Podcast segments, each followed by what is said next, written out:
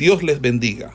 Reciban un cordial saludo por parte del Ministerio El Goel y su centro de formación, quien tiene el gusto de invitarle a una exposición de la palabra de Dios en el marco del programa de formación de biblistas e intérpretes de las Sagradas Escrituras, hoy con la asignatura de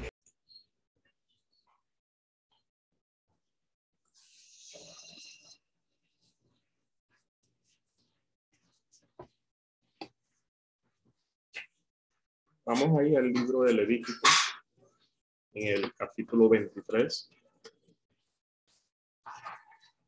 a titular el texto Las fiestas solemnes.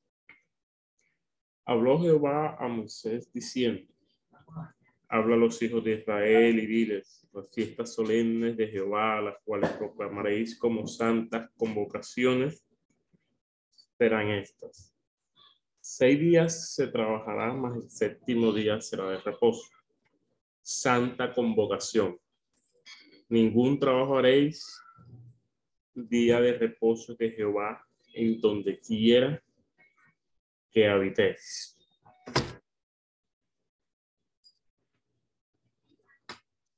Amén. Eh, acá en Levítico hay una explicación mucho más no más, no puedo decir más profunda, sino con un poco más detalle sobre no solamente el día sábado, sino sobre las fiestas solemnes. Si nos vamos al libro de Éxodo, en el capítulo 23,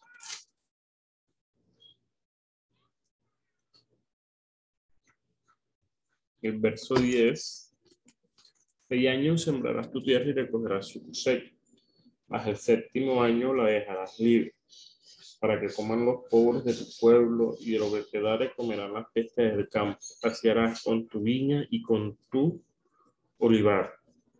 Seis días trabajarás y al séptimo día reposarás para que descanse tu buey y tu asno. Y tomes refrigerio el hijo de tu sierva y el extranjero.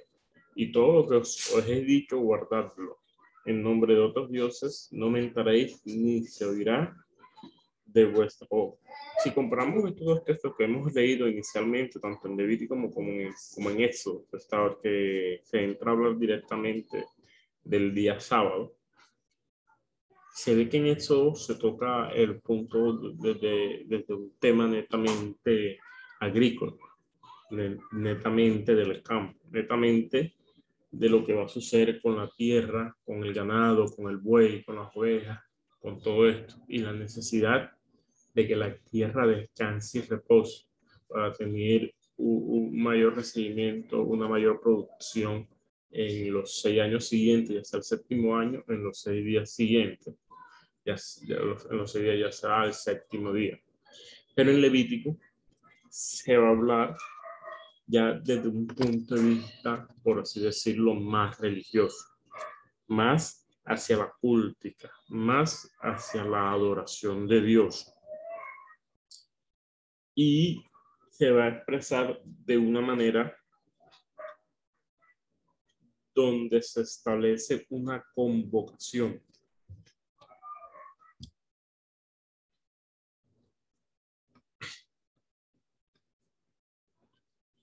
Si uno se da cuenta en Levítico, los dos primeros versículos son una introducción al, capítulo. Habló a Jehová Moisés diciendo, habla a los hijos de Israel y diles, las fiestas solemnes son de Jehová, las cuales proclamaréis como santas convocaciones.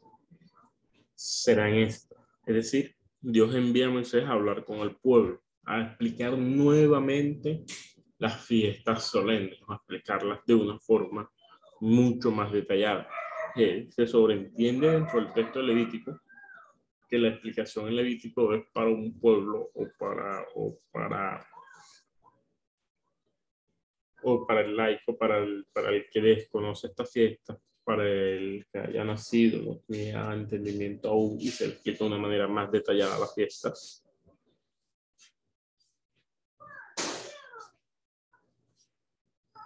Si uno se da cuenta, el ritual del día de reposo no tiene, no tiene tanto detalles como, los otros, como las otras fiestas, fiestas solemnes que se hablan en el capítulo 23 de Levítico Los detalles en el día de reposo lo van a tocar en, en, otros textos más adelante y sobre el sacerdocio se va a tocar de una manera muy importante. Pero entendemos el día de reposo que es, que es una razón que Dios establece, no solamente recordando el momento de la creación, de los seis días circundantes que Dios creó la creación, el séptimo día, el séptimo día descansó, fue un día para él. Por eso, el séptimo día no se trata sencillamente de descansar, no se trata sencillamente de reposar, no se trata sencillamente de, de no hacer nada, sino que se trata de que ese día es para Dios, es decir, ese día se dedica a Dios, ese día se le entrega completamente a Dios. No porque los judíos y israelitas simplemente servían a Dios un día, no, sino que era el día donde el 100% del pueblo, el 100% de la capacidad judía, el 100%, el 100 de la nación de Israel se volcaba Dios, se entregaba a Dios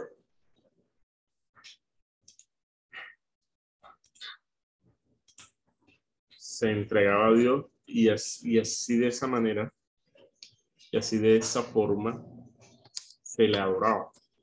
La importancia del día de reposo radica en el hecho de la adoración. Ya acá se está hablando en Levítico sobre un pueblo netamente o completamente volcado o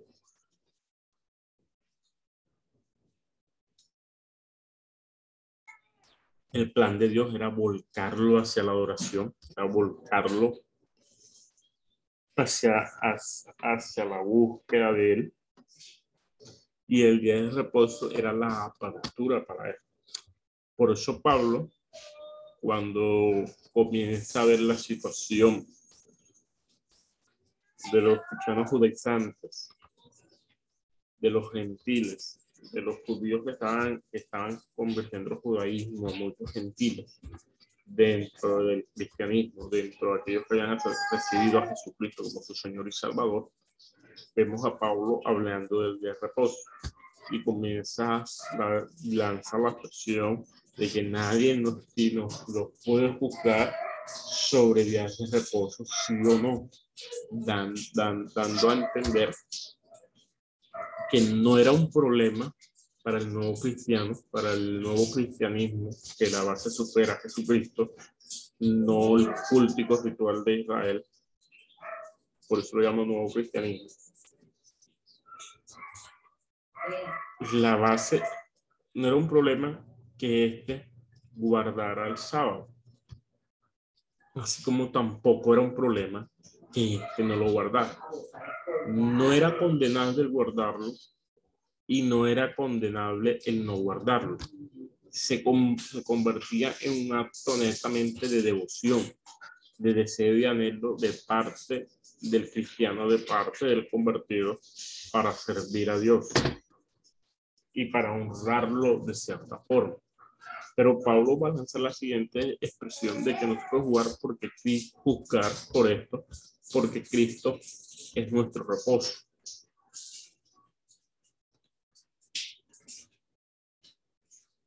Porque Cristo es nuestro reposo. Y al ser Cristo nuestro reposo, vamos a hacer el paralelismo con el día sábado. Si el día, si el día sábado, el séptimo día, se convertía en un día que le pertenecía a Jehová, al convertirse Cristo en el reposo, significaba o representaba que todo lo que llevaba a Cristo le pertenecía a Jehová. Entonces, aquí es donde entra la diferencia de un ritual expresado para entender que, no es, que nuestra vida diaria, nuestro siempre diario vivir debería ser entregado primeramente a Dios. Y aquí radica el hecho significativo de cómo nosotros distribuimos nuestro tiempo para poder hacer una convocatoria, para poder adorar y servir a Dios y convertirnos verdaderamente en adoradores, porque Dios busca adoradores que lo adoren en espíritu y en verdad.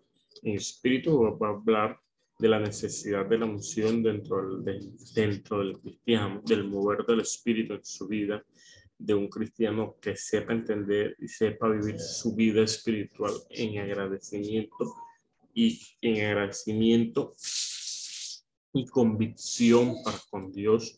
El vivir en espíritu va, nos va a llevar a entender que se está hablando de una madurez que se está hablando de un comportamiento, que se está hablando de un testimonio, que se está hablando de alguien que está para la edificación del cuerpo de Cristo, porque todo aquel que está en el Espíritu edifica el cuerpo, no lo divide, no lo trastorna, no no, no va en contra de los designios establecidos en la Sagrada Escritura por un sencillo, por, por, algo que es sencillamente, netamente personal, por una convicción personal, sino que su, su convicción es completa y netamente en la doctrina bíblica. Y aquí es donde viene la otra parte.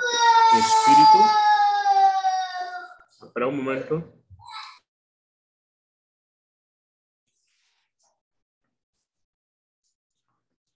Entonces, el espíritu va a hablar de todo lo, que es del espíritu.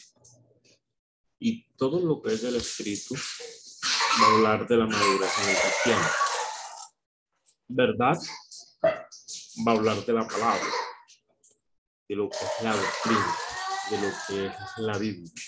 Es decir, Dios busca adoradores, adoradores en espíritu, en verdad, va a hablar de la necesidad del creyente tener no solamente una estabilidad bíblica, sino una estabilidad doctrinal. Por eso la Biblia nunca va a estar en contra del estudio, del conocimiento. Va, a estar en contra es del conocimiento sin la guía del Espíritu. Sí.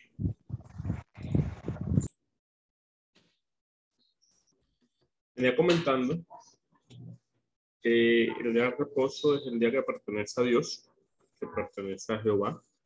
Por eso nadie podía realizar una acción, una labor de trabajo en ese día, sino que era un día de una consagración absoluta a Dios. No se podía hacer algo distinto que no fuera la consagración a Dios. Ese reposo se va a ir representando en Cristo, porque todo aquel que llega a Cristo debe entender que el reposo es Cristo. Por eso, todo el que llega a Él debe o entrega una consagración total a Dios. Por eso es necesario que el, que el creyente, el convertido, el cristiano, como podrían llamarlo, que el espiritual, se entregue completamente a Dios. Porque ya no se le reposo un día, sino el reposo es Jesucristo y podemos llamarlo un objeto. Todo el que llegue a ese objeto debe la, la consagración que se exigía en el día de reposo. Es decir, todo el que llegue a Jesucristo debe la consagración del día de reposo. Está comentando que la palabra va a decir que Dios busca adoradores que lo adoren en espíritu y en verdad. Espíritu va a hablar de todo lo que va a representar la madurez espíritu, de todo lo que va a representar lo que el creyente que verdaderamente ha permitido que el espíritu crezca en su vida, se, se entregará completamente en espíritu a Dios. El espíritu va a representar principalmente la madurez. ¿Por qué? Porque el que es maduro en el espíritu entiende que su función y su espíritu, el Espíritu Santo, perdón, lo va a llevar a la edificación del cuerpo, a la edificación de la iglesia. El que está en el espíritu no le interesa crear división, no le interesa eh, lo suyo propio, no le interesa su objetivo personal, sino que le interesa lo que al Espíritu le, interesa y lo que al Espíritu Santo le interesa es la edificación del cuerpo de Cristo, es la edificación de la iglesia, es el complemento de lo que se necesita para una mejor búsqueda dentro de las necesidades eclesiásticas.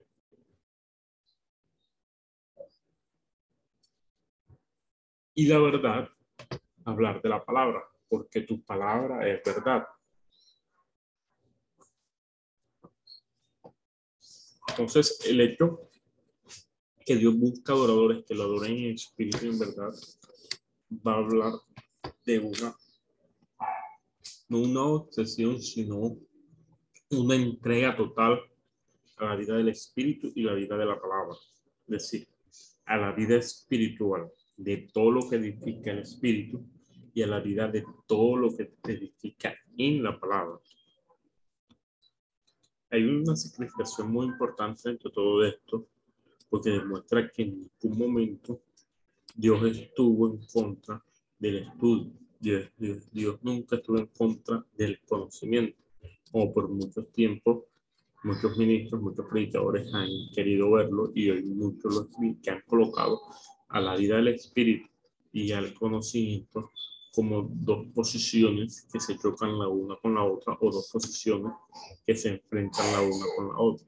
Para poder entregarnos perfectamente a nuestro reposo que es Cristo, debemos tener una vida en el Espíritu y una vida en la palabra.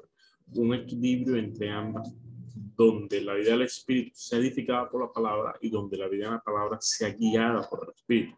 Por eso la palabra, la misma palabra decir, y el Espíritu Santo nos guiará a toda verdad y el Espíritu Santo nos revelará todas las cosas. Pero para que el Espíritu Santo nos pueda revelar, revelar y guiar en la palabra, nosotros tenemos que tener un conocimiento de la palabra para que Él pueda guiar ese conocimiento a lo que debemos encontrar para servir de una forma a Dios. No, es una, no son textos que van a representar una oposición entre sí, porque esto hace parte de lo que es Cristo. Cristo es la palabra y Cristo es espíritu. Lo que es Cristo para nosotros y lo que representará nuestro objeto de oración en nuestra vida como creyentes.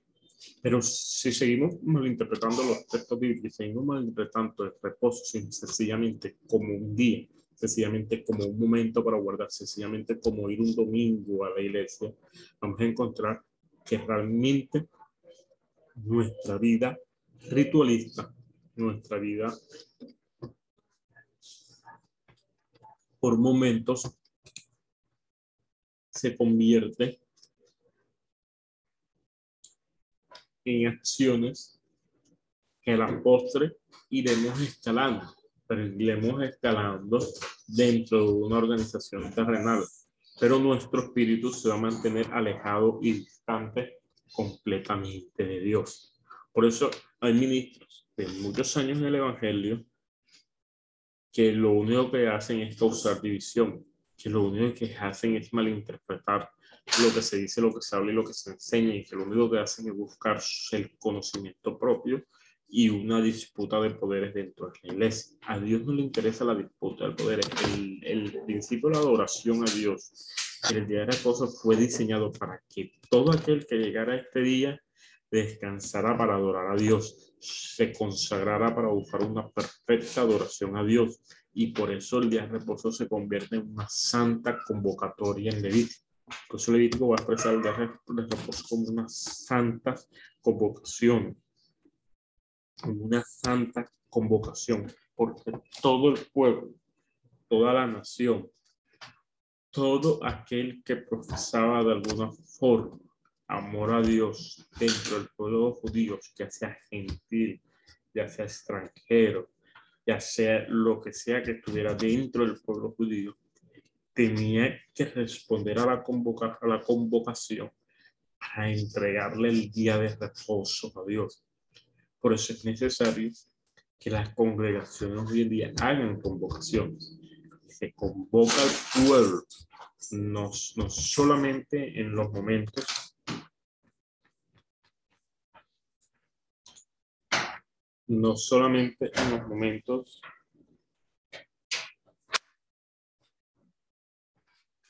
solamente en los momentos de culto, sino convocaciones para que el pueblo busque una mejor forma de adoración a Dios. Es que todo, todo el centro de la adoración se va a representar o va a significar el hecho de, de, una mejor adoración a Dios. Y eso se va a convertir en lo que son las, lo que son las fiestas solientes como representación de lo que es Dios.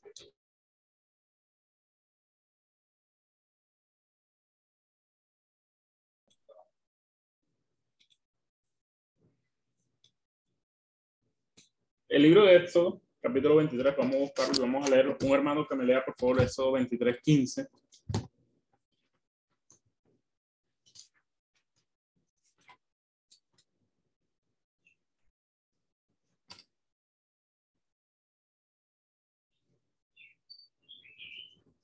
Vamos a leerlo del verso 14, Éxodo 23, verso 14. Amén, hermano. Verso 14. Tres veces en el año me celebraréis fiesta. La fiesta de los panes sin levadura guardarás. Siete días comerás los panes sin levadura, como yo te mandé, en el tiempo del mes de Abit, porque en él saliste de Egipto y ninguno se presentará delante de mí con las manos vacías. Continúe.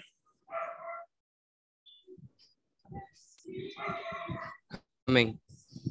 También la fiesta de la siega, los primeros frutos de tus labores que hubieres, que sembrado en el campo, y la fiesta de la cosecha a la salida del año, cuando hayas recogido los frutos de tus labores del campo. Tres veces en el año se presentará todo varón delante de Jehová el Señor. No ofrecerás con pan leudo la sangre de mi sacrificio, ni la grosura de mi víctima quedará de la noche hasta la mañana. Las primicias de los frutos de tu tierra traerás a la casa de Jehová tu Dios. No guisarás el cabrito en la leche de su madre. Amén. Miren lo interesante que es esto. Vamos a analizar este texto primeramente y después nos vamos a Levit.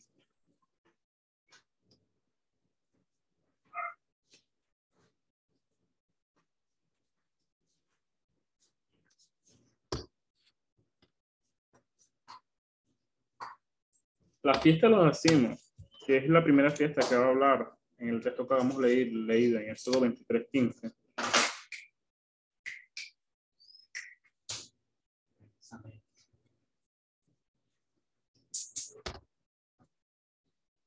Al comienzo del mes de abril, en la siega. También se va a entender como la fiesta de la Pascua que, celebra, que se celebra el primer día de, celebra el primer día de, de, de, esta fiesta.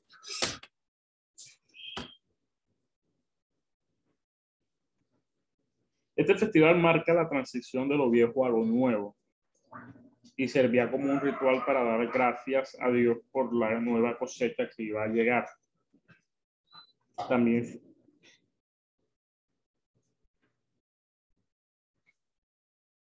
como el libro de Éxodo, capítulo 12, 14:20, va a decir el texto. Y este día os será en memoria y lo celebraréis como fiesta solemne para Jehová durante vuestras generaciones por estatuto perpetuo lo celebraréis. Siete días comeréis panes sin levadura y, y así el primer día haréis que no haya levadura en vuestras casas, porque cualquiera que comiere leudado desde el primer día hasta el séptimo será cortado de Israel. Desde este momento comienza eh, a entenderse el concepto de la levadura, el concepto de los leudados, como representación del pecado, como, como representación de todo el pecado del pueblo de Israel. La fiesta de los panes sin levadura va a ser el inicio de la fiesta o va a ser la representación de la fiesta de lo que va a suceder o de lo que sucedió en Egipto.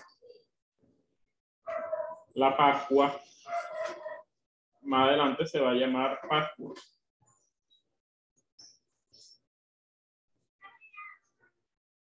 Miren que lo que va a decir Levítico capítulo 23 sobre esta fiesta. que lo va a desarrollar de una forma un poco más, más distinta.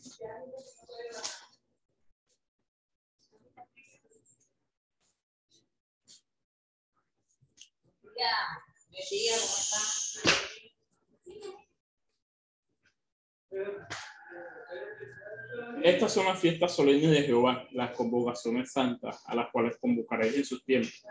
En el mes primero, a los 14 del mes, entre las dos tardes, Pascua de Jehová.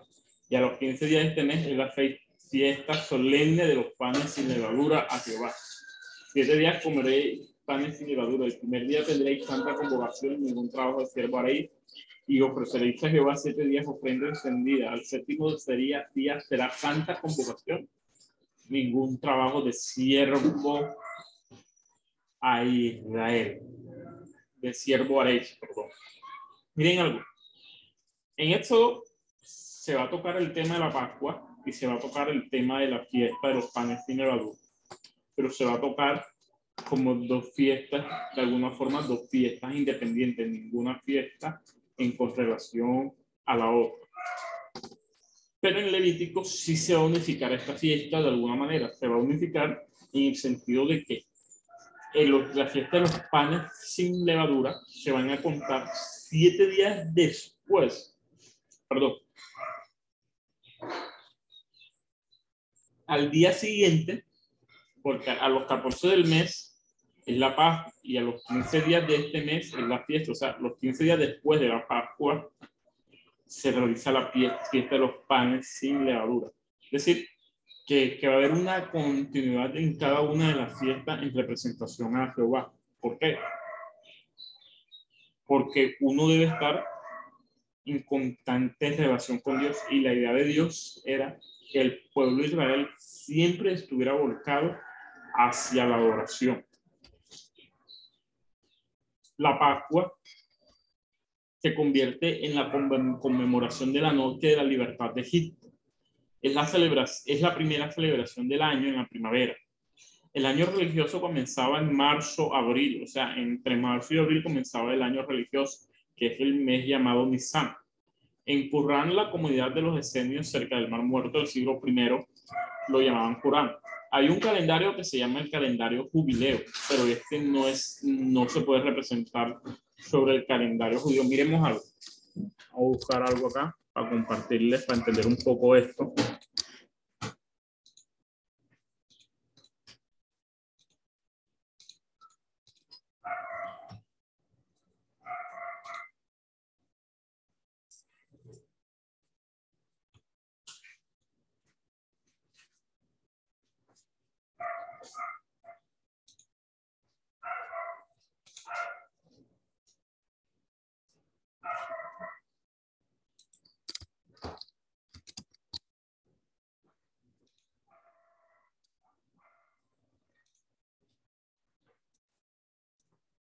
Están viendo en pantalla.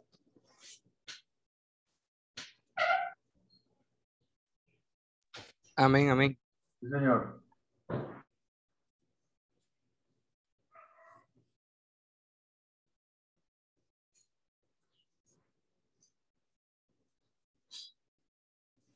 Si dan cuenta la diferencia entre cada uno de los calendarios. Nosotros, como occidentales, estamos full influenciado de la celebración al dios Sol. Por eso nuestro calendario, eh, por unas cuestiones astrológicas y todo esto, se convierte en un calendario solar. Por eso nuestro séptimo día deja de ser el sábado y se convierte en domingo. Para el judío el séptimo día era el sábado. Entonces, ahí el problema no radica en el hecho del sábado, sino en el hecho del día 7, del número 7. Pero bueno, ya ese, ya creo que quedó algo completamente claro para todos nosotros. Nuestro año se, se convierte en 12 meses, igual que los 12 meses judíos, pero cada uno de estos meses está representado, está ubicado de una forma completamente distinta. Para nosotros el inicio del año inicia en enero, al principio de enero, entre diciembre y enero, sea el fin y el inicio del nuevo año, lo cual para el judío vendría siendo, vendría siendo el décimo mes. El primer mes, que es el mes de Nisan, se encuentra, como venía diciendo previamente, que se encuentra entre los meses de marzo y abril. Vendría viendo que es el mes donde se dan de alguna forma o donde culminan las lluvias tardías. Para el judío el concepto de lluvias tempranas, lluvias tardías, va a hablar de lo que es la provisión de Dios para el judío, de lo que es la provisión de Dios para el pueblo de Israel. El concepto de la lluvia temprana va a ser el concepto de la primera provisión que Dios va a entregar para el pueblo y para todos nosotros. El concepto de la lluvia tardía va a hablar de la plenitud de esa provisión de Dios para nosotros. Por eso, para el pueblo judío era muy importante y netamente, netamente, netamente necesario es recibir estas dos lluvias, las lluvias tempranas y las lluvias tardías, porque solamente en medio de estas dos lluvias se podría dar o se puede dar, se, se podría ser no, solamente por medio de estas ayudas se daría la provisión completa de Dios para todas las necesidades del año. Si las lluvias tempranas no sucedían, iba a haber hambruna. Si las lluvias tardías no sucedían, iba a haber hambruna. Entonces era algo muy importante para el judío, un pueblo netamente agrícola. Y para nosotros, llevándolo desde el punto de vista espiritual, las necesidades de estas lluvias tempranas y lluvias tardías porque va a ayudar al, al recto, al correcto crecimiento y al desarrollo pleno de nuestra vida espiritual. Entonces, en el primer mes de Nisan se da la fiesta de la Pascua. La fiesta de la Pascua o fiesta de las primicias es la conmemoración de la noche de libertad de Egipto. Ya como ven.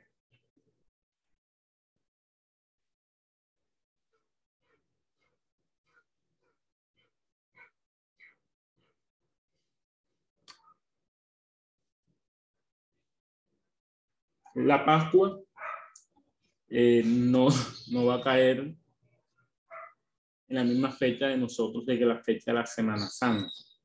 No cae, no cae.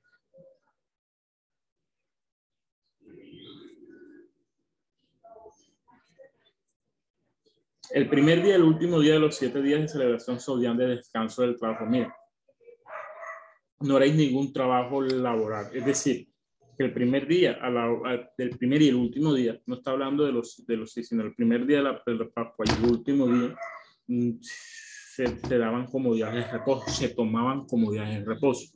Es decir, no se podía hacer absolutamente nada de trabajo, de trabajo durante, entre estos días. El significado del pan sin levadura es recordarles al pueblo de Israel que tenían que preparar su comida, hacer su maleta tan rápido, tan rápido así como el momento del día de la salida de Egipto. Es decir, que esta fiesta va a representar o va a significar el hecho el hecho de la libertad. Israel por medio de las fiestas recordaba siempre lo que Dios había hecho con ellos, lo que Dios había representado con ellos. Y estas, y estas fiestas estaban, estaban dadas para entender. Incluso la fiesta de la Pascua va a tener full relación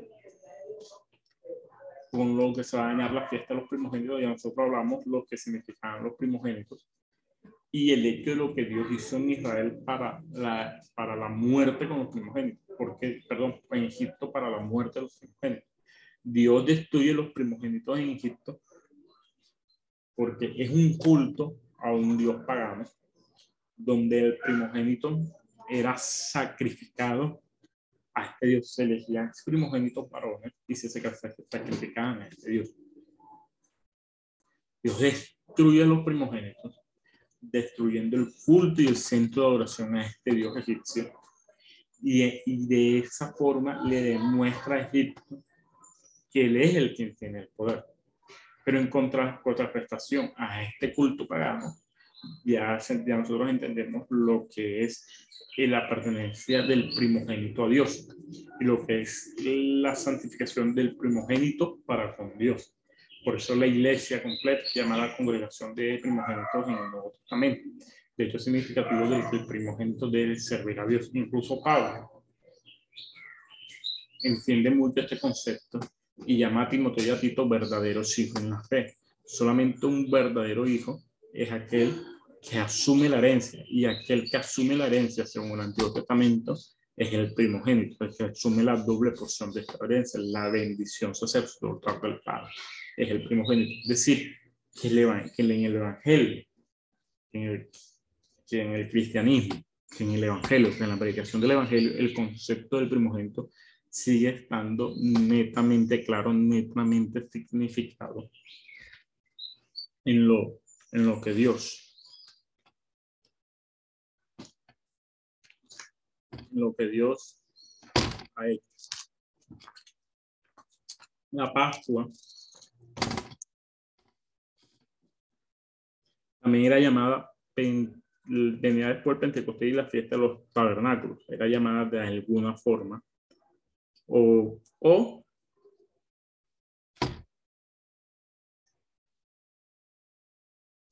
en eso se establece.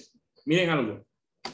Ya habíamos hablado de cómo Dios plantea el Evangelio para que el ministerio de la mujer sea tomado y Dios comienza a darle importancia a la mujer dentro del pueblo, dentro del desarrollo social del pueblo. Pero en esta fiesta, en el libro de Éxodo, en el que leímos primeramente, va a hablar que solamente los hombres irían a la fiesta, que solamente los hombres tenían que viajar e ir. Los hombres hebreos tenían que ir a Jerusalén para participar en su observación de la fiesta. Es decir, que de alguna manera se convertía en una, una fiesta netamente, netamente y llanamente para el hombre, pero ya comprendiendo que Dios toma al hombre como cabeza del hogar como sacerdote y el sacerdote debía, debía o una, o una su responsabilidad o su responsabilidad como mayordomo, como administrador para con su hogar. Dejar de llevar la observancia de esta fiesta a su familia. Es decir, que Dios no establece el hombre en el que sea el hombre el que viaje en el sentido de que solamente el hombre es el que puede participar de la fiesta. No.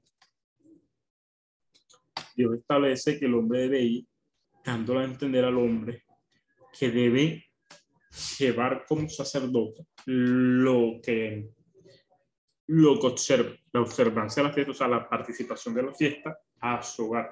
Se convierte en una responsabilidad, una responsabilidad porque es muy difícil que una familia. Miren lo que sucede hoy en día. Nosotros hacemos convenciones, campamentos, todo y aquellos que tenemos familia, que somos cabezas de hogar, que tenemos bajo nuestra responsabilidad familiar, hijos, esposa, eh, mujeres, mujeres que están solas, ya se puedan quedar viudas porque su marido las ha dejado, que, hoy es razón. La responsabilidad familiar el ir siempre a cada, una, a cada uno de estos eventos con toda la familia se vuelve una carga muy pesada. Y muchas veces uno va solo o prefiere no ir por la cuestión de los costos. De esta forma, llamando solamente a los hombres a la fiesta, a esta fiesta, porque hay otras fiestas donde sí la familia tiene que ir completa, a esta fiesta, también de alguna forma se ayudaba que la carga del viaje para cada una de las familias fuera mínima, fuera, fuera, fuera no muy gravoso.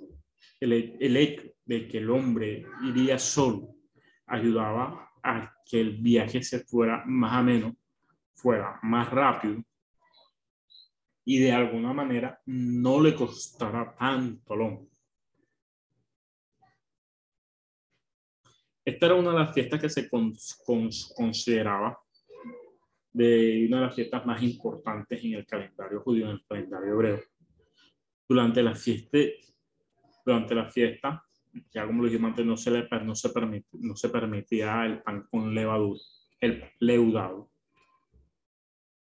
dando a entender que durante estos siete días la nación no podía, la nación no podía, en representación de los siete días, recordamos que los siete días va a representar plenitud, va a representar la completud, va a representar lo que es perfecto, lo que es completo, lo que es pleno en Dios. Estos siete días de fiesta, al no usarse la levadura durante estos siete días, va a, representar, va a representar, va a representar para, para para la nación judía que el judío no debía volver al pecado. Tenía que tener una separación, tanto en su hogar como en su nación, del pecado. La separación de los panes sin levadura, de hacer el pan en casa sin levadura, va, a significar o, o, va a tener la significación de que el pecado debe, del, el pecado debe estar lejos de nosotros estar, debería estar lejos del hogar judío. Por lo tanto, le demostraba al pueblo de Israel que, tenía que ser una nación completamente santa para con Dios.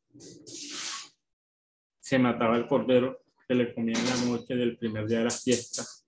Hay muchos muchos, muchos estudiosos conocedores de la palabra, eruditos de la Sagrada Escritura, piensan que Jesús reemplazó, reemplazó esta fiesta por la cena del Señor, ya que él mismo va, a hablar de que estamos comiendo su cuerpo y su, y su, y su carne.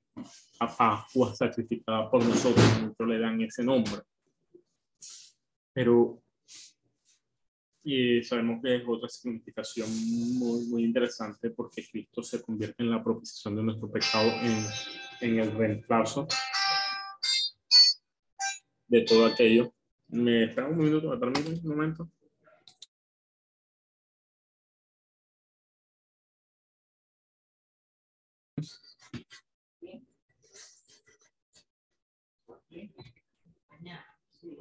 También la fiesta de la Pascua señalaba el comienzo de la siega de la cebada.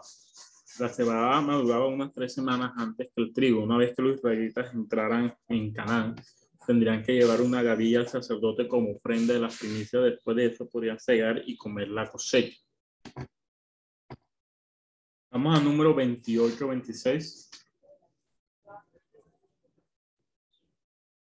Número 28, 16 dice. Además, el día de las primicias, cuando presentéis ofrenda nueva a Jehová en vuestras semanas, tendréis santa convocación y ninguna obra haréis. Y ofreceréis los cautos, los gatos a Jehová, dos veces a vaquera, un carnero, siete corderos de un año, y la ofrenda de ellos, flor de harina amasada con aceite, tres décimas con cada becerro, dos décimas con cada carnero, y uno de los siete corderos una décima, y un macho cabrío para hacer la expiación por vosotros.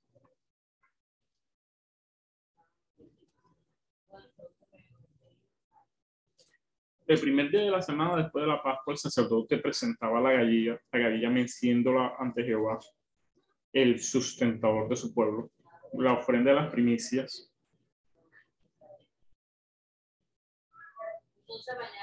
Miren, de esto estoy hablando de lo que va a decir Levítico, verso 9. Y habló Jehová a Moisés diciendo, sigue hablando de la misma fiesta. Habla hijos de Israel y diles, cuando hayáis entrado en la tierra que yo os doy, seguéis sus medios, traeréis al sacerdote una gavilla por primicia de los primeros bus, frutos de vuestra siega. Y el sacerdote me será la gavilla delante de Jehová para que sea acepto. El día siguiente del día de reposo la mecerá. Miren, incluso, esto era una ofrenda presentada presentada a Dios, pero no podía presentarse el día de reposo. Había algo muy interesante porque no se permitía y ya lo vamos a tocar. Al siguiente día, el día de reposo, la mecerá. Y el día que ofrecéis la gavilla, ofreceréis un cordero de un año, que es lo que acabamos de leer en, en Deuteronomio. Cordero de un año. Sin defecto en holocausto a Jehová. Su ofrenda será dos décimas de efa de flor de harina amasada con aceite, ofrenda encendida a Jehová en olor gratis, y su libación será de vino, la cuarta parte de un hin. No comeréis pan ni grano tostado, ni espía fresca hasta este mismo día, hasta que hayáis ofrecido la ofrenda a de vuestro Dios. Estatuto perpetuo es por vuestras edades en donde quiera que habitaréis. Es decir, que la ofrenda de las primicias se convierte en un estatuto perpetuo para Dios y para el hombre, por Dios para el hombre.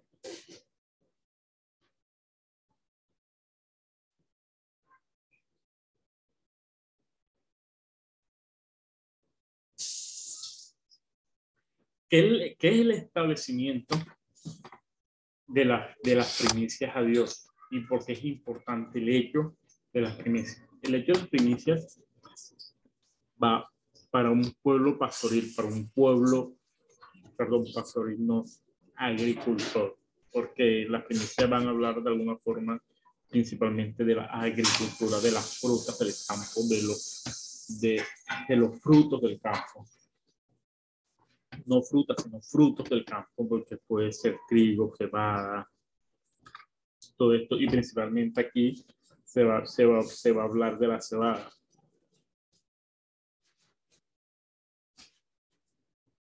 Se va a hablar del trigo, porque era lo que principalmente los judíos sembraban y cultivaban, además de pastorear ovejas y ganado. El hecho significativo, o lo que realmente está dando a entender Dios aquí es el hecho de la provisión. Para Dios es muy importante que el judío entienda lo que es la provisión. Mire, incluso no se podía comer nada del campo, nada de lo que del fruto del campo, hasta que no se entregaba la ofrenda a Dios. Después que se entregaba la ofrenda a Dios y esta era mesía delante de Dios y se realizaba el holocausto, la que el israelita podía comer de la cosecha del campo, no antes. Entonces, el significado de la, de la importancia que se le da a esta ofrenda de primicia en esta fiesta a demostrar lo que Dios quiere enseñarle al pueblo de Israel y la enseñanza que está traspasando a nosotros en este momento. Israel tenía que entender que su provisión pertenece a Dios. Por lo tanto, como no solamente Dios es quien les da la provisión, sino que esta provisión pertenece a Dios, el hecho de entender en agradecimiento de este Dios, de algo que Él me lo entrega a mí para yo sustentarme, yo tengo que demostrar mi agradecimiento para con Dios siempre de todo lo que he recibido. Esto se puede, perdón, esto se puede llevar a correlación a lo que la palabra va a decir y va a enseñar. O, perdón, perdón, esto se puede llevar a un ejemplo, eh, extrapolándolo un poco, a la costumbre de dar gracias en la mesa, cada vez que llega un alimento a la mesa. El orar en la mesa, muchos lo hacen simplemente por hacerlo, muchos ni siquiera lo hacen, la mayoría ni siquiera lo hacen. Va, va a llevar como un concepto dentro de ella, este mismo concepto de entender lo que es la provisión de Dios para nosotros. Es el mismo concepto del diezmo que lo toca, que medio lo toqué en unas clases pasadas, de, de entender que todo lo que estoy produciendo, todo lo que estoy haciendo, todas las actividades que estoy desarrollando, es Dios quien me permite desarrollar. Y al entender que Dios que me permite desarrollar significa que, que no soy yo quien ha obtenido o ha conseguido todo esto, sino que en la misericordia de Dios, Él me ha permitido a mí conseguir todo esto. Por ende, todo lo que yo tengo, todo lo que yo tengo, todo lo que, lo, lo que he ganado, entre comillas, lo que he ganado, entre comillas, no me pertenece, le pertenece a Dios, porque si le pertenece a Dios significa que yo no me lo gané, sino que Dios en su infinita me lo entregó.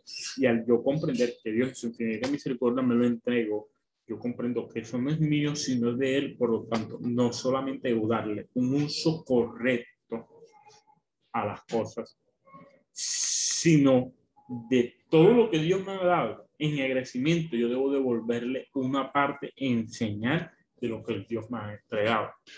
Eso es el concepto del diezmo.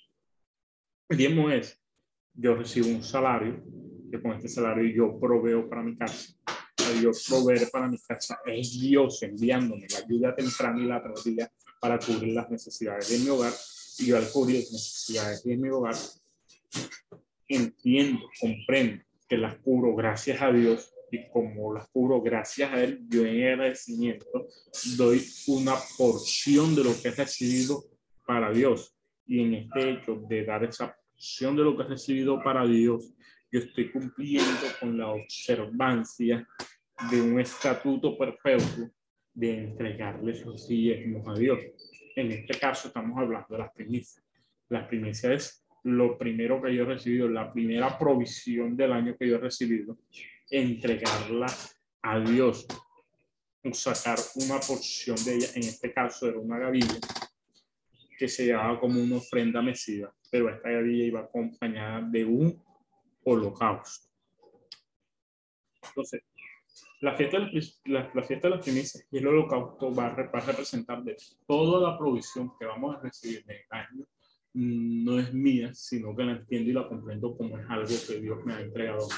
Y hacer ese algo que Dios me ha entregado a mí, yo puedo, yo en agradecimiento, porque el concepto claro es de agradecimiento, de entender, comprender realmente lo que Dios como lo que Dios es mi proveedor.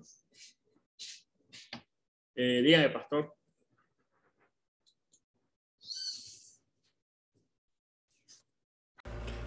Esperamos que este estudio haya sido de bendición para su vida y ministerio. A Dios sea la gloria. Este es el Ministerio El Goel, vidas transformadas para cumplir el propósito de Dios.